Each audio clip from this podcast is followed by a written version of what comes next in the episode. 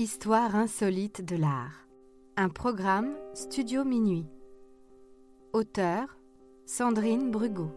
Idée originale John Mack. Musique David Rampillon. Narration Leilani Lémé. Enregistrement et montage Patrick Martinez-Bourna.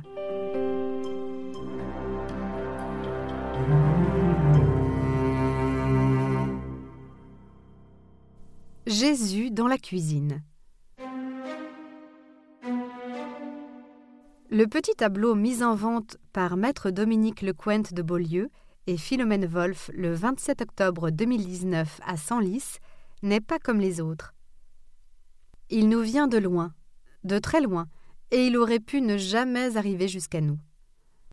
Lorsque Philomène Wolf, commissaire-priseur, est arrivée dans la maison de Senlis, elle s'attend à découvrir un bric-à-brac d'objets hétéroclites dont les propriétaires ne connaissent pas la valeur et dont ils souhaitent se débarrasser. Et de fait, le petit tableau non signé trône au milieu d'objets courants et sans intérêt particulier.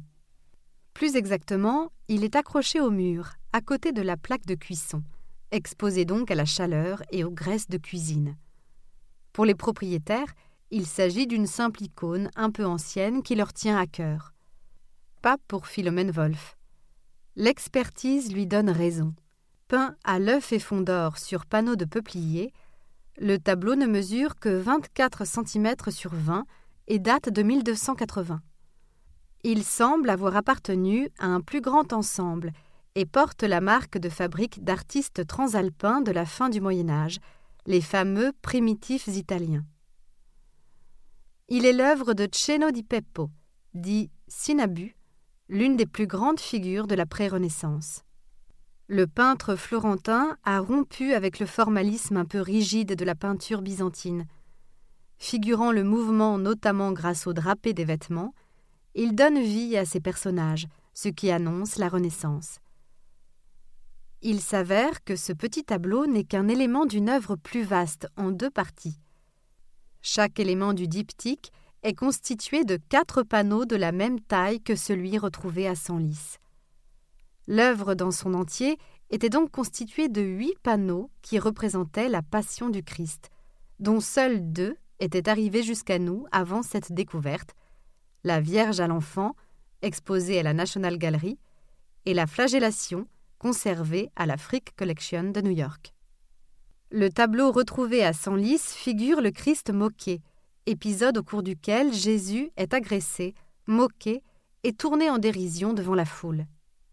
Cette œuvre n'était pas destinée à rester accrochée de façon permanente dans une église. Il s'agit d'un diptyque de dévotion, objet facilement transportable. Les croyants pouvaient l'emporter avec eux et l'ouvrir au moment de la prière. De Sinabu, seule une dizaine d'œuvres exécutées sur bois sont parvenues jusqu'à nous. La plupart ont été peintes pour des églises à Pise, Florence, Bologne ou Arezzo. Une Vierge et l'Enfant peinte vers 1280 pour l'église San Francesco de Pise se trouve ainsi au musée du Louvre. La vente du panneau, le 27 octobre 2019 à Senlis, est d'autant plus inédite qu'aucune œuvre de Sinabu n'a encore été proposée aux enchères. L'œuvre, estimée entre 4 et 6 millions d'euros, s'est vendue 19 millions et demi, soit plus de 24 millions d'euros avec les frais. Ce tableau devient le tableau primitif le plus cher au monde. Et malgré des décennies passées au-dessus d'une plaque de cuisson, la réflectographie à l'infrarouge a révélé un état de conservation excellent. Il aurait été dommage qu'il parte en déchetterie avec le reste du bric-à-brac de la maison de Senlis.